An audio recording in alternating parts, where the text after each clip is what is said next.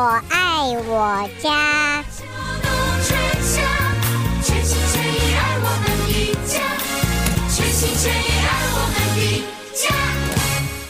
朋友们，欢迎再度收听，在今天有机园地，我是胡美健。我们在今天再一次的和吴哲芳吴博士带给大家，我们今天在五月份的第二次的上半场，欢迎朋友们收听，来欢迎吴博士，吴博士你好，欢迎参加。哎，美美健好，各位朋友大家好，嗯、欢迎吴博士再度参加。上一次我们和吴博士如火如荼的讨论的都是果树啊，大部分的朋友们都在谈的是果树啊。和吴博士看从呃木瓜啦、百香果啦、芭乐啦啊，我们在这边讨论。今天的话，我想按照往例，我们还是一开始，吴博士还是要麻烦你给我们一些在现在的重点，好不好？现在要做的事情。哎呀，你说像像现在五月九号了，对不对？也就是五月已经快到一半。啊，我们上礼拜讲说，哎，如果是过冬就疫苗的，嗯，这个时候应该是呃开始开公花、开母花了，这个瓜藤到处长的时候。好，可是现在呢，它这些瓜类啊生长很旺盛，我们要要要注意一些事情，开始要注意一些事情，才能够迎接这个丰产的季节嘛。第一个。你看看哈，你这个瓜架上面，哦，这个你可以呃稍微观观察一下，有哪条藤哈，就是说对第三代藤以后的哪一条藤没有开花，继续没有开花，那这种的话可以把它剪掉一些。那你如果觉得不靠谱，怕说 剪到它后来会开，你就剪到留个一节两节，再让它长新的藤。看看它会不会开花哈，就是淘汰掉这些不开花、明显不开花的藤，可以把它剪掉。好，那除了这些以外，因为有些第三代、第四代藤，哎，开始开开公花、母花嘛，对不对？然后你会看，有些藤可能是只有开公花的哦，像这种，如果说有很多人。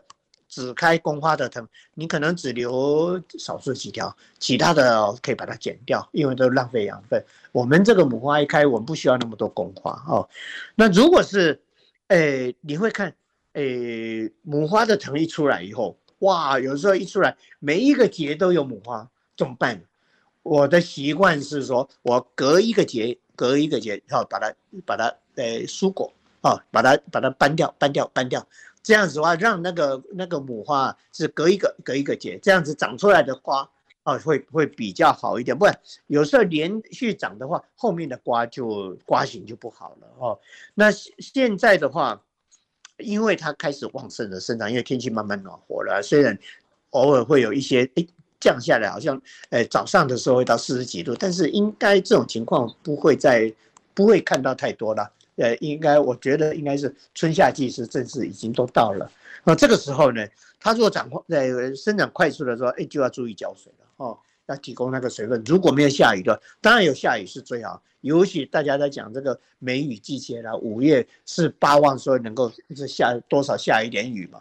那如果没有下雨要浇水的时候，千万注意，我们菜园浇水一定要在早上浇，你不要到傍晚要睡觉的时候再浇。啊，傍晚睡觉在这时候再浇的话，很容易这些瓜类的话就会长病，尤其是这个，尤其是苦瓜跟冬瓜啊，对，不是苦瓜，哎，小黄瓜跟冬瓜啊，大家要注意啊。然后再来的话，这这个就是诶，我们瓜藤要做整理。那在这段时间呢，因为植物开始要要要要要大量生产的时候，我我突然想到说，是是应该是呃。其实早就要想到，就是说应该提醒大家制作这个这个水果酵素，因为水果酵素是一个很好的肥料，哦。那如果能够制造这水果酵素的话，那那用途很多，而且每一次用量不多嘛。哦，那基本上哈，我们这水果酵素其实也很简单，我们就找一个诶透明的塑胶桶。那塑胶桶的话，至少最好是差不多诶三加仑以上啊，这样子的桶。那这样子的桶呢？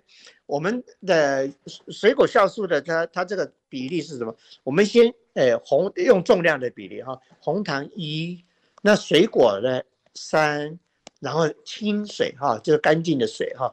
当然是如果是自来水，最好是自来水先漏出来，然后放放着哈，大概放一个晚上这个水会比较好。那当然，你如果说万一没有时间，直接从那个水龙头出来也 OK 啦。啊，因为毕竟你外面的雨水的话，有时候掺杂其他的，诶、诶、杂物比较脏哈，就比较不好。哈，也就是说一比三比十啊，那那个一的话就是红糖，我们就是就是超市的那个 brown sugar 嘛。那 brown sugar 它往往有一磅装的，所以我一般做制作，我是以那个一磅装为主，一磅装，那水果就是用三磅，对不对？那水就用十磅。啊，这样来算，十磅的话，一磅是呃点四五三五九公斤嘛，零点四五三五九，零点四五四了，这样来算，哦，那十磅的话就是呃四公斤，四点五公斤左右哈的水，啊，这样来制作。那这个水果的话，我是比较建议大家用这个，比如说呃香蕉啦、苹果啦、柑橘类啊，呃把它尽量的切碎。好，尽量切。呃，如果说已经开始烂了，无所谓，OK 的。哦，通通用下去。所以我平常要制作水果酵素，我我通常都跑到超市，他们不是有那个折价的那个水果吗？对，我我也就、哦、就去买。OK，你熟，对，最便宜，又便宜又好用。好，那买一个一袋就是，我想大概是三磅的，大大概就马上就有了。好，okay. 切碎以后啊，我们就。呃，先把那个切碎的水果放进去，把红糖倒下去，摇一摇哈，然后把清水灌下去，再摇一摇，这样子，那就可以把它封起来。那封起来呢，头一个月，因为它开始发酵会产生气体，哦，那觉得开始发酵的时候，每天早上还有要睡觉以前，你把那个瓶盖稍微打开，让它放气啊。那那个初期的一两个礼拜，你你会看到那个那个塑胶桶嘣的胖胖的。然后你瓶盖一打开，砰，好像开汽水罐一样啊！然后砰的时候呢，闻那个香味是非常香的水果香啊！所以你你头一个月每天都要早晚啊各一次，那第二个月就变成每天一次就好。那第三个月基本上是不用管它了，就就让它继续发酵。那三个月过后的话就可以用。那这个用起来的话，哈。它有很多用途，一般的我们就是保养施肥用的话，哦，我们可以用大概一比上四百，哦，就是用四百倍的水去冲淡，四百倍的水冲淡。我喜欢用的就是我们那个有家里有小娃娃的时候，我们去小儿科医生，有时候要吃药啊什么，不是都有那个好像针筒一样，我们灌药的那个针筒有没有？那真的往往就是就是十 CC 的针筒。那十 CC 的，你你把它吸起来，乘上四百，就是四千嘛，对，四千 CC 嘛，对不对？那四千 CC 的，就是比一加仑还多一点点。那我平常就是说，也不一定说要要真正到四百，我就把那个那个抽那个酵素水啊，十 CC 灌到一加仑的水里面，摇摇摇摇摇，然后有喷雾器的话就这样喷。那这种的话，因为是水果，好，这个其实也可以吃的。那我们也可以喷到叶片上面去，啊，它的吸收效果会很快。地上喷喷啊，枝干喷喷啊，叶叶片表面、底面都可以喷一喷。你你不要多久，哦，你就会可以看到那种立竿见影的那种那种效果出来。然后再来的话，也是我这几年我就是很刻意的去观察那个草木灰跟蛋壳的功效啊，所以说你在种的时候。如果有草木灰啊，你你尽量是撒一点草木灰。那蛋蛋壳的话，大家就平常就在家里收集，也不用刻意到哪里去收集，就家里的这些就够。然后呢，你你先晒干啊，要然后把它把它捣碎就可以了啊，也不用像人家 那个 YouTube 上面用这个果汁机打，没有那么严重啊。这个因为蛋壳你放地上。它也慢慢慢慢也是会会分解的哈，而且它那个蛋壳放多了，对对那个土地啊菜地，它有达到那个松土的那种功效，很好用。然后再来的话，就是说我们除了这个这个酵素肥哈，即使是酵素，如果浓度高的话，可以拿也可以拿来当杀虫剂哦。哦，OK，哎，但是这杀虫剂的浓度大概是一比一百了，哦，就不是像说做肥料的一比四百。啊，它是一比一百，可以的。有的时候根部啊，有些虫啊什么，可以用这个喷，呃，有有相当的效果哦。好，在讲到这些酵素之外，我现在就讲到这树叶。我们平常家里，哎呀，我割草的话，那些那些草草屑啊，还有我的庭院的这些树叶啊，我怎么办？我能不能用在菜地上？那可以的哦，当然可以，但是。我们之前的那每年休斯人，大家家家户户都有那个 weed and feed，对不对？三月份的时候，那个有除草剂啊，那除草剂一般的那个药效大概差不多四个月。也就是说，你如果是，诶，比如说三月一号你施施这个呃 weed and feed 的话，你就乘上就是加上四，三月啊四五六七，到七月一号以后，大概那个除除草剂的效果会比较少了。那那个时候割下来草，你用割草机割下，你可以收收那个草，我们可以拿来铺在菜地上。那有些人就说：“哎呀，那个那个还没有发酵过，会发热。”但是呢，我常年这样子用，我还没看到我的菜被烧掉了啊。所以当然就是说，你不要铺铺得太厚，你比如说铺个四寸啊，大概十公分薄薄的，它有达到保温保湿哈，然后防止杂草生长的这个作用。那如果说干的树叶的话呢？也可以，但是要确保这个干的树叶是没有病虫害的哦，就很健康的树掉下来的树叶。那那我们如果是自家的树叶，我们可以看哦，就是说，哎，这个这个树有没有长病啊？有没有得病啊？是吧？如果有得病啊，这个就不用了，哎，这这个把它丢掉。如果是很健康，你看树叶拿起来看，就是亮漂漂亮亮的这种树叶的话，我可以，我就建议说，你在割草的时候，你用那个割草机把树叶收集，用割草机把它搅碎。啊，这搅碎以后，把它搅越碎越好，因为第一次搅它不会那么碎。那脚呃，如果说还不碎，再把它倒出来，再第二次不要再倒出来，第三次，一直到我们所喜欢的这个这个碎的这个状况，然后我们也可以直直接铺到比如说瓜瓜藤的那个那个那个那个苗床上面去啊。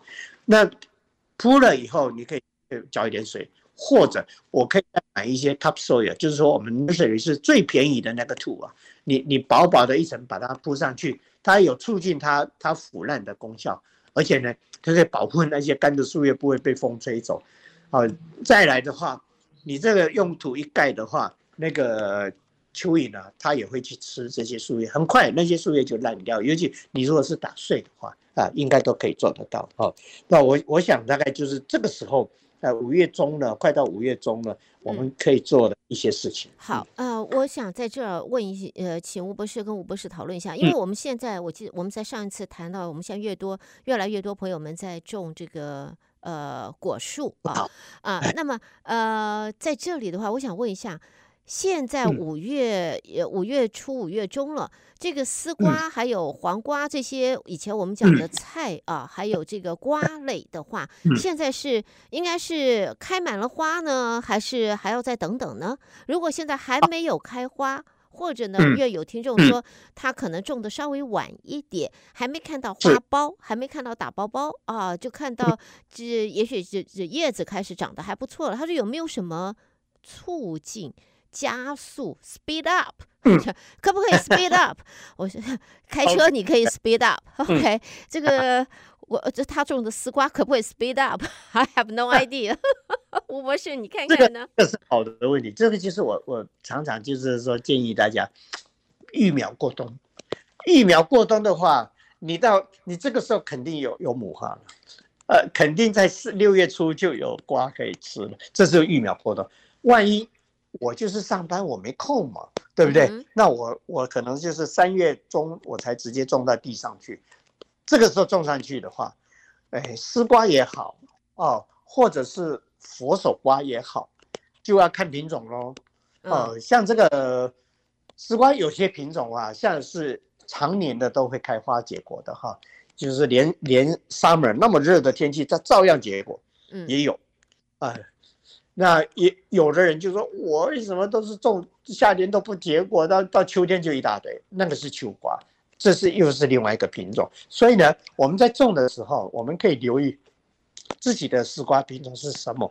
如果你是常年都有瓜收的，啊哈，而且这瓜呢，你拿来炒又不会变黑，那就是好种，对不对？好的品种，那这好的品种自己就要留种。啊哈，就是永益。那如果说哎，你种的是不，万一是秋瓜，你夏天整个夏天没瓜可以吃，你就问问周周子，哎，你们家有丝瓜吃吗？哎，有，哎，那你这个品种好，那你能不能在年底的时候，你那个的菜瓜布里面的那些丝丝瓜种子给我几粒啊？这样就好了。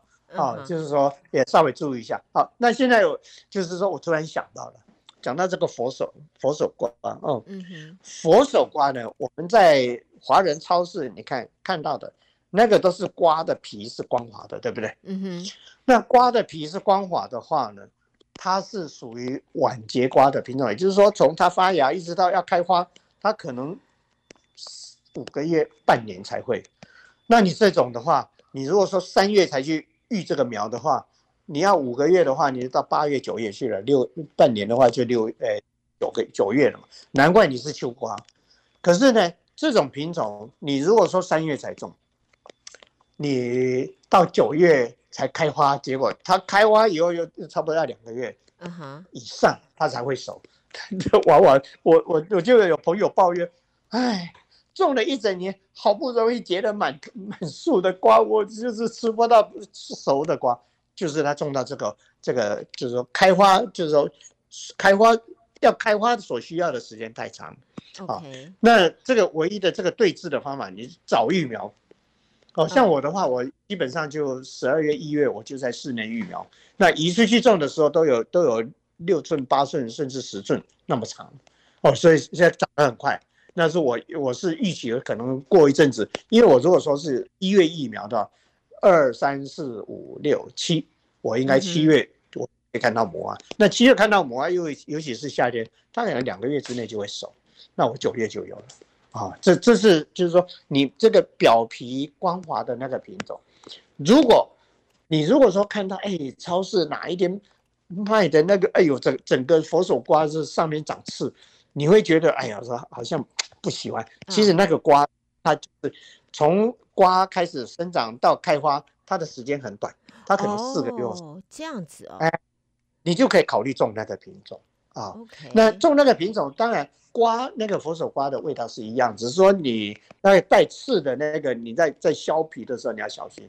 那那个就是说。不带刺的，你连皮可能也可以吃。如果是瓜是嫩的，嗯哼。可是你如果是为了吃它的那个芽、那个须啊、龙须菜的话，就就嗯没有关系的嘛，对不对？都可以。OK，哎，所以可以。不过不管怎么样了，你像这个佛手瓜，你要是早一点收成，我再建议大概一月以前，你你可以育苗，你在超市随便买一个哦，然后也是就种在那个。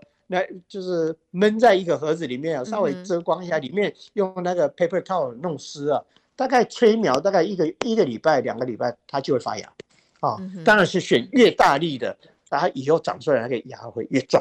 哎，这样子。好，所以呢，我们这个和吴博士啊，在一开始啊，就带给大家都是重头戏啊，都是重头戏。那么呃，谈完了瓜，还要请吴博士，也有听众在问的是关于他种的小白菜。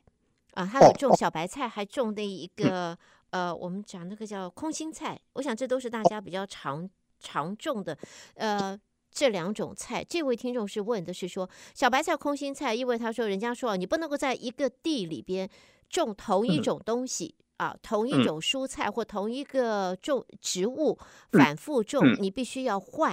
啊，你必须，呃，今年种这一个 A，明年要换成 B，在同样的地方，否则的话，这块地就不够营养，就没有办法长得好。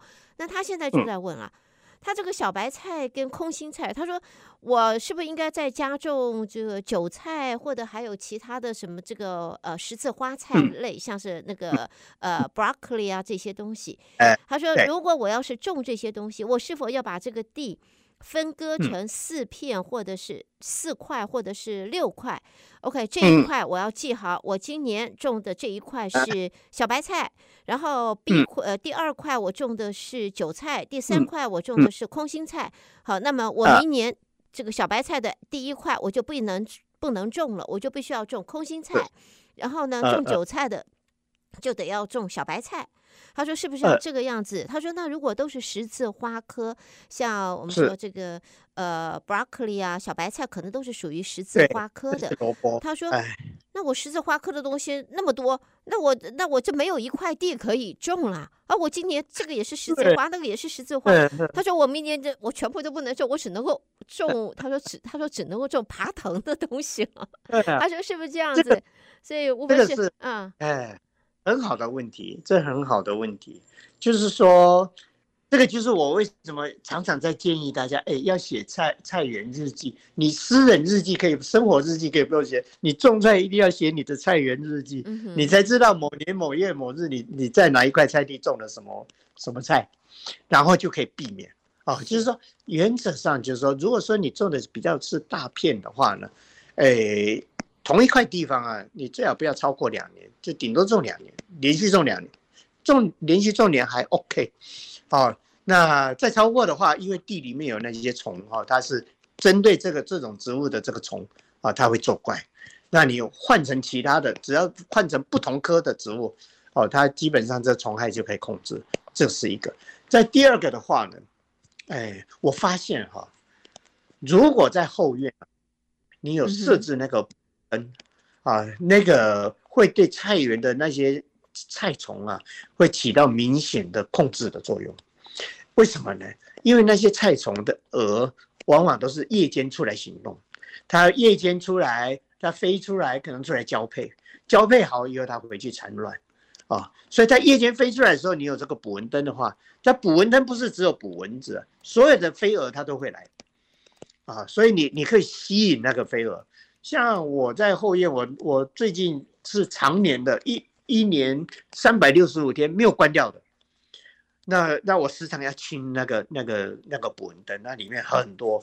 可是这个结果的话呢，就是后院的菜园的那种虫害是是非常稀少，你也不用再去用 用这个什么哎酵素去去除虫啊什么的，不需要。嗯哼。啊，那当然是能够做这个轮耕哈，就是一直更换更换那是最好的。可是更换的时候，像刚刚美娟讲的，就是说十字花科的，那就是同一科的，你就不要说哎我我小白菜种完种青江菜、青江菜种完就接着接着做做萝卜，不对。因为都是属于十字花科，哦，这个就是要避免的。就是说，你要种的时候，你先上网去看一下，呃，你可以打，比如说萝卜的那个科属，啊，是萝卜的属性，他就会告诉你啊，萝卜是哎十字花科，叭叭叭叭一大堆啊，就是很容易。现在资讯非常发达，可以做得到。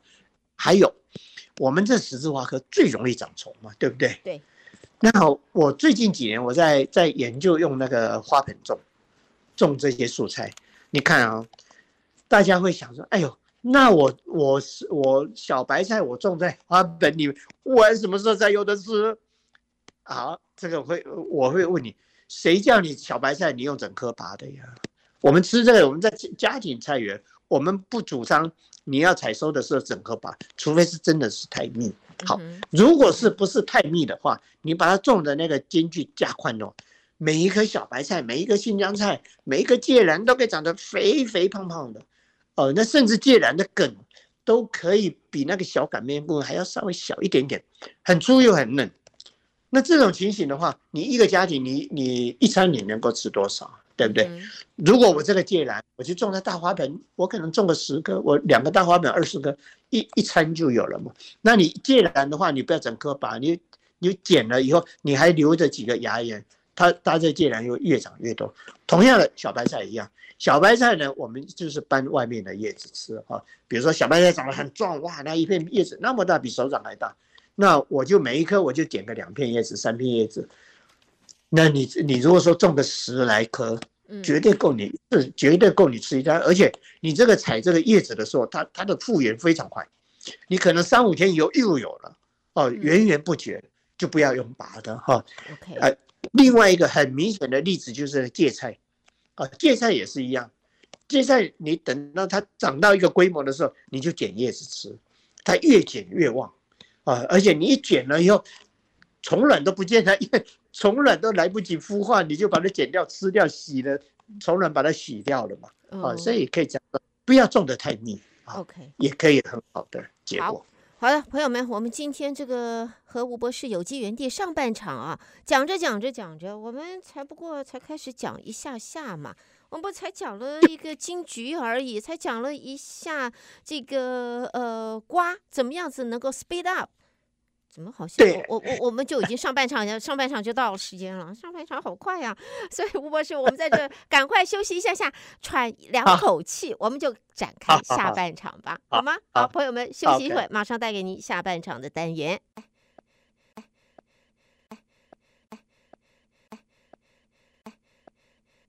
朋友们，欢迎再一次的回到德州中文台。在今天和吴哲芳吴博士带给大家有机园地，我们今天现在展开下半场了。在下半场的节目呢，我们要请吴博士来回答一下、分析一下听众朋友提出来的问题啊。我们呃上一次节目呢，上一个礼拜我们呃谈的是果树，现在还是果树，不过呢这一次呢是爬藤类的葡萄。啊，所以朋友们呃想要问的呢是，呃，到底现在葡萄要怎么种？有些什么品种？不管是美国的这种什么大葡萄、绿葡萄、红葡萄、有籽的、没籽的，西班牙的葡萄、墨西哥的葡萄，还有呢，呃，台湾的葡萄，什么飓风葡萄？第一个，葡萄可不可以过冬？然后呢，要怎么种它才能够果实累累？它需不需要人工授粉？还有我们这边热的个半死，夏天热死，冬天有可能会冷死。葡萄怕不怕高热？OK OK，所以呃还有葡萄的这个虫害，所以就请吴博士，我们先从这里开始吧。好好，我我想啊，这个葡萄基本上啊，它是耐寒的啊，它是耐寒的，尤其在我们休斯顿这种天气，偶尔的结冰啊，寒流来是对它来讲是小 case，对大部分的葡萄是这样，反而就是说有些葡萄的品种。它可能就是不够不够冷，它就不适合休斯顿，所以适合休斯顿的品种应该不多。那我自己是本身只有种巨峰了，啊，这飓风的话，原始品种其实很简单，那就是到超市去买飓风葡萄回来，那个种葡萄籽就是要发芽发出来的，啊，然后再发出来以后，过了大概两年，它就会开始开花，会结果，啊，那第一年当然就比较比较没有什么了，可是你看啊。这个葡萄啊，你你看人家葡萄园哦，如果说对葡萄有兴趣，多多少少你会看过那种视频，葡萄园哇漂亮啊，对不对？不管是欧洲的，或者是比如说新疆那一带的哦，它是葡萄藤啊，这是一条，然后边边啊，它不会有杂藤，就是说不会乱七八糟的，它一藤出来就是在长葡萄的。那为什么这样？那当然是经过剪枝呢，都要经过剪枝啊，所以葡萄。你要结果，你要开花，要结果的症结，你在于如何剪枝，啊，就是说开春的时候，它还没有发芽的时候，就是它还在还在叶子都掉光了，蠢蠢欲动。你可蠢蠢欲动，你那个剪枝的时机，你可以看，你看它那个芽眼啊，开始哎，好像隐隐约约有一有一点绿色，就表示它蠢蠢欲动，快要它快要冬眠，快要醒过来，这个时候来剪枝最好啊。那剪枝的话。你可以看它一条藤，我们也要平常就要就要 train 这个这个葡萄藤，让它往哪里走，往哪里发展啊。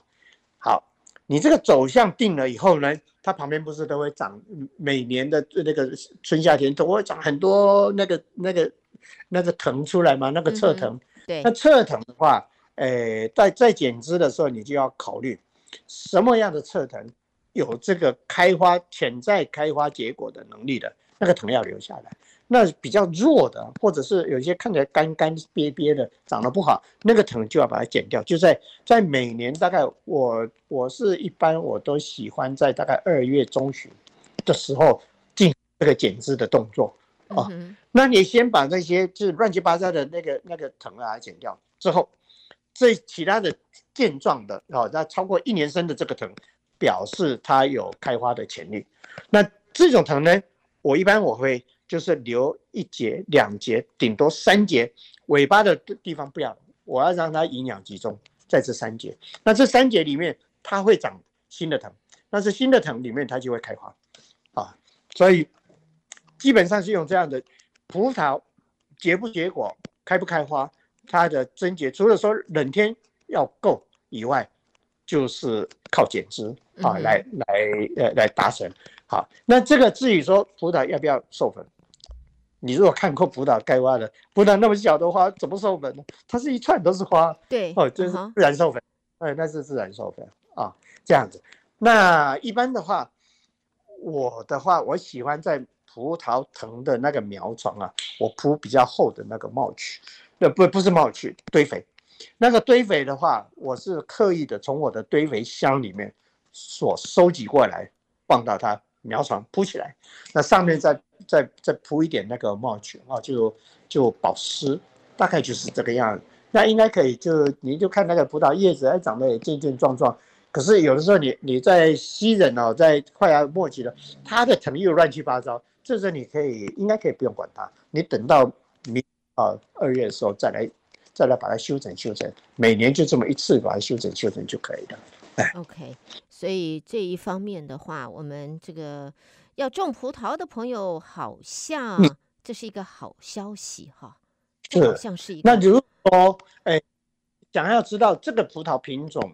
适不适合休斯顿？那可能要去去到那个网络上去去看，因为葡萄品种太多了。哎，那我目前可以确定是，哎，巨峰葡萄是在休斯顿是可以种，而且可以长得很好。那么巨峰葡萄要多久才能够结果呢？大概两年。你你那个种子一繁殖出来，大概大概两年可以。哦，如果是插枝条呢？插枝的话也是，因为你这插枝条是一年生的嘛，所以你要要就是说当年插枝就已经一年，然后隔年是第二年嘛。哦.也也差不多要要隔年，嗯，要第二年它才。那么它从从它发就是发叶子到开花，嗯，我们要大概要等多久呢？哎，我想想看哈，因为我我这一次到我是没有说刻意，但是我我就想，它大概二月底三月初三月初开始发芽，嗯，发芽的话三月我就已经看到花苞了，就大概一个月，嗯，OK，所以差不多。一个月左右就可以。那么之后我们就是耐心等它成呃成成熟变紫色。对对对对，那成熟变紫色之前，最好把它包起来，免得你这个巨峰葡萄已经很珍贵了，对不对？包起来，哎哎。所以那然后包起来下，你可以弯下腰往上看，你可以看得到，小鸟看不到，我们看得到。哦，那随时注意要怎么样子，因为包起来，因为葡萄会越长越大。对对对，刚开始的结果是小小的。它那个葡萄一串，对不对？啊，绑上面那个它那一串跟那个藤的那个交接的地方，哈，它不是一个一个地头吗？你绑在那边，哎，轻轻的，不要绑得太用力，把它把它缩，是不是要把把它把它闷死了？不要哈，那底下放开的没关系，底下放开你就看哈，葡萄什么时候可以吃？你就看那个巨峰葡萄，比如说哈，巨峰葡萄，它变成紫色，从从绿色慢慢慢慢变成紫色，然后紫色呢，哎，它后来你会发现，哎呦，它那个表皮啊，有那个那个好像白粉状的哈，哎，很自然的那种那种葡萄的粉，哎，那个时候就差不多可以吃。那你如果再确定的话，你先偷偷摘一粒来吃吃看，哎，好吃的话，整整串就可以剪下来。啊，OK，因为我们一般小时候，我们我们就是说要要取得这个什么时候摘水果的那个时机的经验就是这样。我小时候像礼物啊，我们就爬到树上去，哎，这一颗试试看，哎，不行，看一下，哦，这个以后不要摘这种，然后是摘一个枝干，哇，这个甜，看一下，哦，以后就是要摘这种。我们经验是这样一下来的。OK，所以是这样子来看的。所以巨峰葡萄来讲的话，嗯、应该在我们这边来说还是一个不错的选择。就是了，可以我，而且我我我知道应该有不少人在休斯人有种，我们华人，嗯，哎，有，可是我怎么没看到呢？没分享过呢？也没听人家讲过啊。啊 我听过，我第一个，因为我自己也是去年呃前年前年人家人家送我一颗，然后我就试着种嘛，呃，去年开始长，去年长了两块，那今年就很多了，今年已经在结，已已经长了不少了。那去年有没有尝过？味道如何？哎，还不错，还不错，就就是就是就是套句我们佛寺的法师讲，很甜。好，所以那我也要加入，我要加入。对对对，我会嗯，是的。看看哦，这很好，这很有意思。嗯，是好。我们谈完了葡萄，因为以往呢，我们谈到葡萄都会长辈会说小心哦，葡萄那边会长蛇啊，会长蛇。现在我们来讲的话，呃，我们会有 garden、嗯、garden snake，啊，在这个花圃里面的时候，会不会藏到葡萄架里面去呢？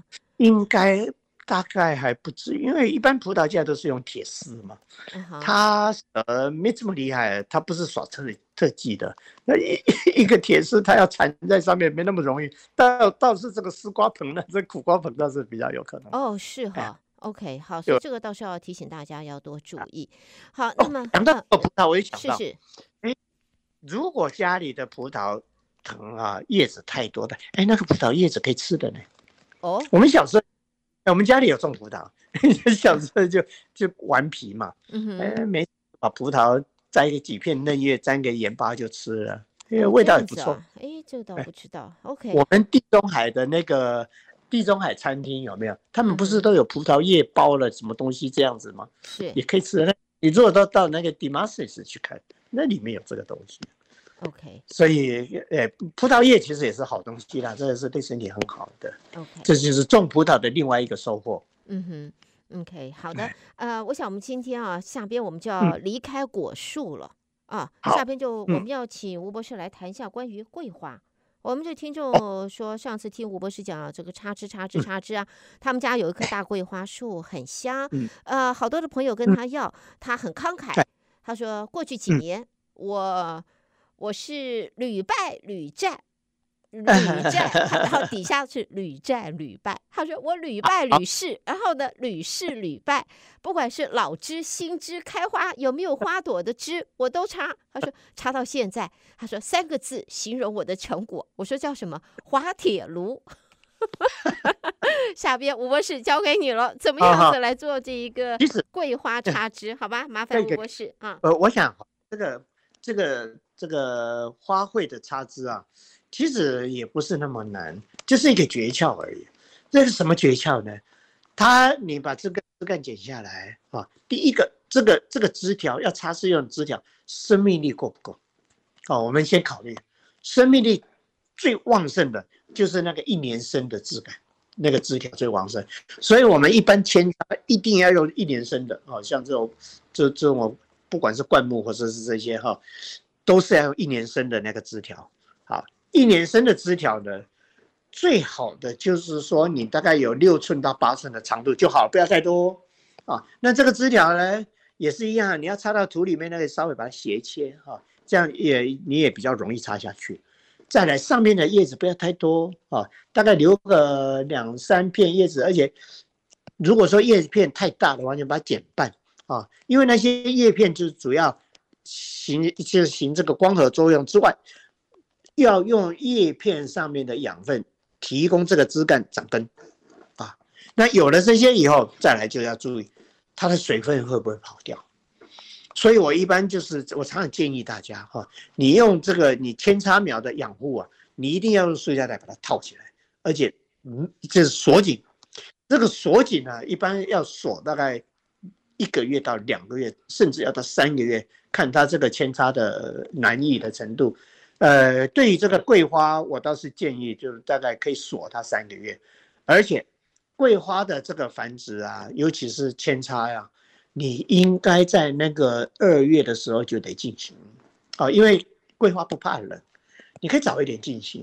啊，你就是说剪下来插到那个一加仑盆，呃，一盆一颗就好。哦，然后那个塑料袋套起来，放在亮亮的地方，又不晒到，直接晒到太阳，这样子放。然后呢，这个桂花呀，你不要被骗。桂花一开始插枝以后，它就它时间一到，它就开始发芽。你你那个时候还不要高兴的太早，因为那发芽是假的。我常常说，我们扦插苗，你要怎么去判断它已经活了？它这个芽一长出来要开枝散叶，也就是说，它的这个芽一叶子打开以后。它枝条开始生长，啊，这样子才算是成功的啊，不然的话你，你你这这个七早八早打把它打开就功败垂成了啊。这是用扦插苗繁殖桂花，那桂花是不是只有用扦插苗繁殖？不是，你如果说你的桂花呀，它根部的时候有很多的小的那个小小小分支，对不对？你把那个分支啊，也是一样，把那个那个那个皮质部啊，把它刮一圈掉。把那个刮刮掉的地方，把那个形成层啊，那个滑滑那一层，用小刀再把它刮干净，刮到剩下那个木质部中间那个芯呢，然后呢，你把它压下来，压到旁边树的旁边，你把它埋在土里面，埋在土里面，有的时候你怕它那个那个又弹回来嘛，对不对？你用砖块把它压好，那这压好的这种是最容易成功的。这个这个，你如果这样压的话，基本上是百分之百成功。如果你那个行政证把它刮干净，哈，把它刮干净很重要。好，那。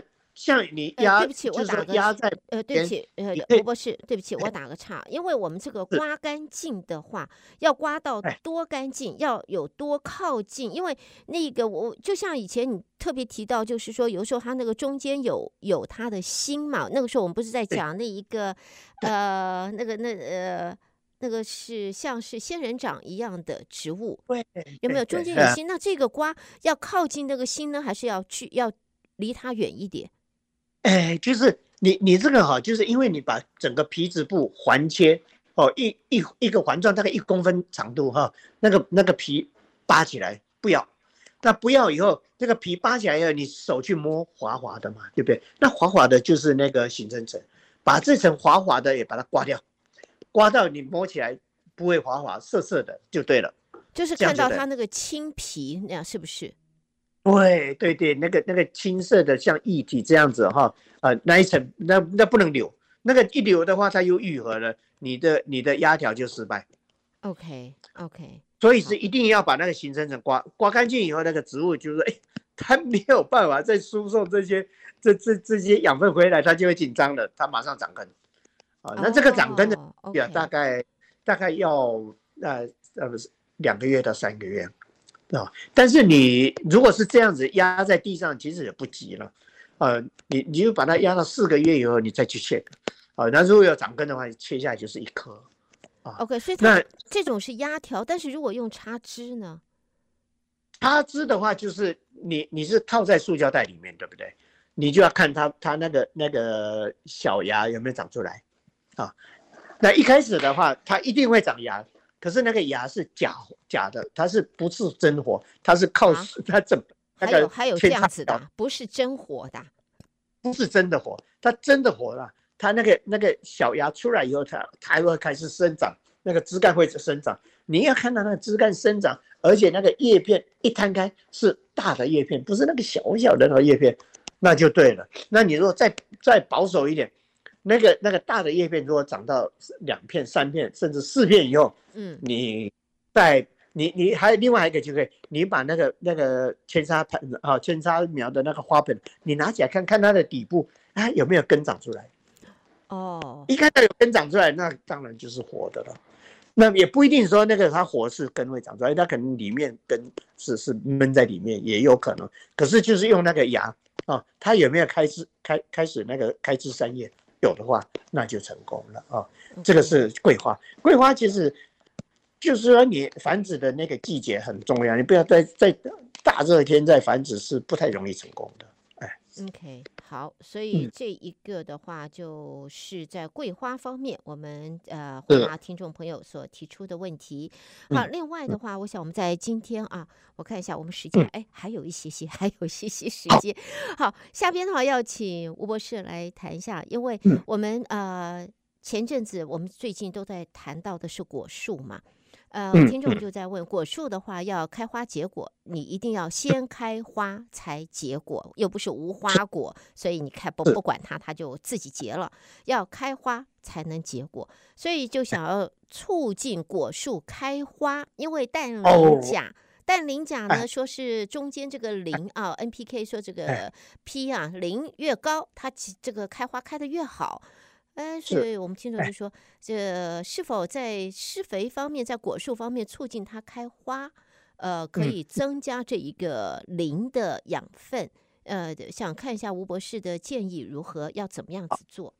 哎，你你现在就是说，我们对于这个肥料啊，它其实啊，没你如果说加单向的肥料，你看那个肥料学书里面它有讲，它它有些肥料有排他性。所以你加了这个的话，你其他就不平衡了，所以这个是一个很 tricky 的一件事情。所以呢，我我就是常常建议大家，不要针对某一种元素去去调整，因为这个你要去调整，你要经过很很精细的去去检测，少了什么东西还要算。好，这比如说，哎，这个一个单位的那个面积里面，我要加多少的量？哦，这这个是太复杂了。所以呢，我们一般像我们这种，哎，家庭种植的，我倒是比较建议的。呃，你一来，其实鸡粪肥是最完整的。啊，嗯，那有些人说啊，钾肥太多了，我说这个怎么样？不会啦，它的氮肥也不少。哦，它的使用率很高。哦，这是一个以鸡粪肥或牛粪肥当基础，然后再。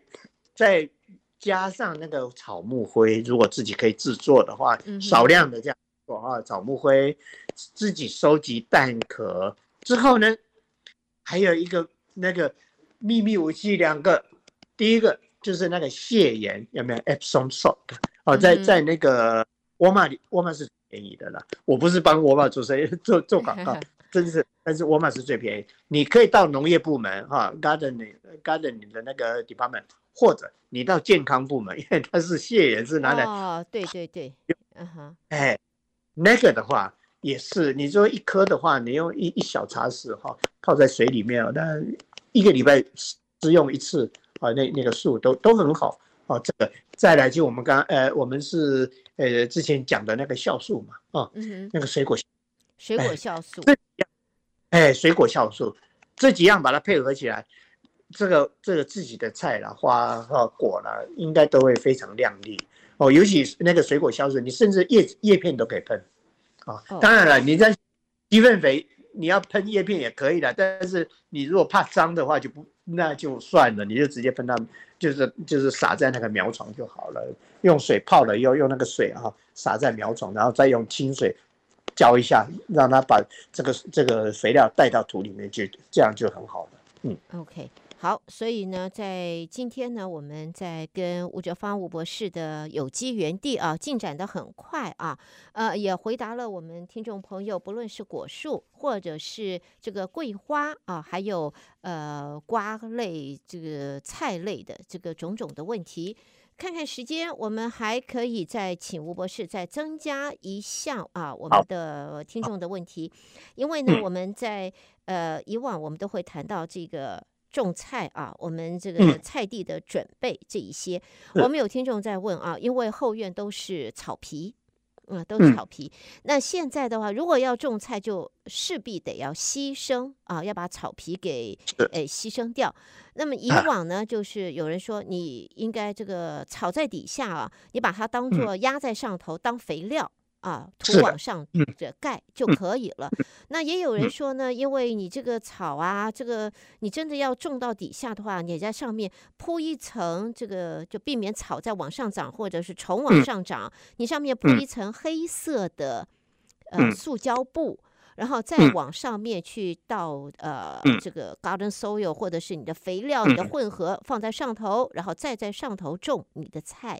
啊，这是另外一个。所以呃，听众就想请教吴博士，哪一个是比较合适？而且他在外面，现在我们在外头啊，Home Depot、Lowe's，你就可以看到那种组装式的，像个大盒子一样，有没有这个盒子给你这样子弄起来的啊？放上去种，所以。几种不同的方案，我想一个就是直接草地上盖盖盖这个呃土，一个呢是在草地上铺一层黑色的胶布，上面再盖土。所以先就这两个，我们时间的关系，先就就这两个，请吴博士来谈一下吧。好好好，我就是长话短说哈。嗯，这个所谓条条大路通罗马，这两种方法都可以。啊，这症结在于，哎，哪一个的那个费用会比较高？那还有就是省不省事啊？像我的话呢，我当初我的后院的菜园是用第一个，我这个草皮我没有刮起来，我直接铺那个硬纸板，啊，硬纸板铺完以后，旁边摆那个空心砖，一摆啊，摆完以后，我上面填的是什么呢？我填的是 bank sand，就是河沙，因为河沙当初买是最便宜的。我们那时候三十几年前，大概一个 yard 才十块钱。那他们是说三个 yard 就可以 free delivery 吗？我就买三个 yard。Okay. 我的后院的三百二十平方尺的菜地用三个 yard，那其他的空空空那个空下来怎么办？我是买牛粪肥，哇，那时候第一次的这个第一初期的设置，我大概买了几十包的牛粪肥下去弄，然后就拌，呃，跟河沙一起拌，拌完以后，然后后续的慢慢慢慢，每年添加有机质，人家的慢慢把那个菜园弄起来，而且底下的那个硬纸板大概一年之内它就烂掉，隔年就没有了。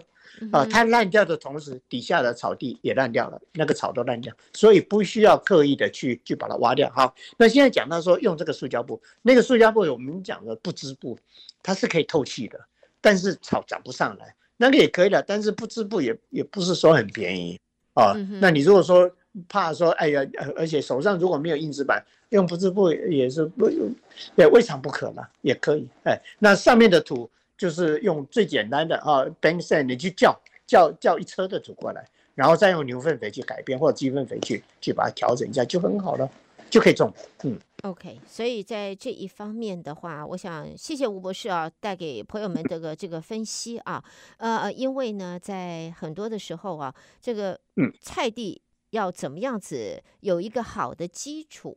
能够有有一个成功的开始，不是一个好的开始哈，朋友们，这个我们的 要求是成功的开始啊，所以这个是非常重要的。再一次的谢谢吴博士为大家所带来的一个分析，这个建议，谢谢吴博士。那么呃，那么就吴博士，我们就要等到今天结束了下半场，在这结束了以后，我们就要等到下个月了，好快呀！是。好快啊，好快！这个时间过得很快。哎、再次谢谢吴博士参加了。要要预祝大家这个在 Memorial Day 快乐。谢谢谢谢吴博士，也一样，您也是。我们下个月空中再聊。谢谢吴博士。好，好，谢谢大家，嗯、拜拜。谢谢，拜拜拜。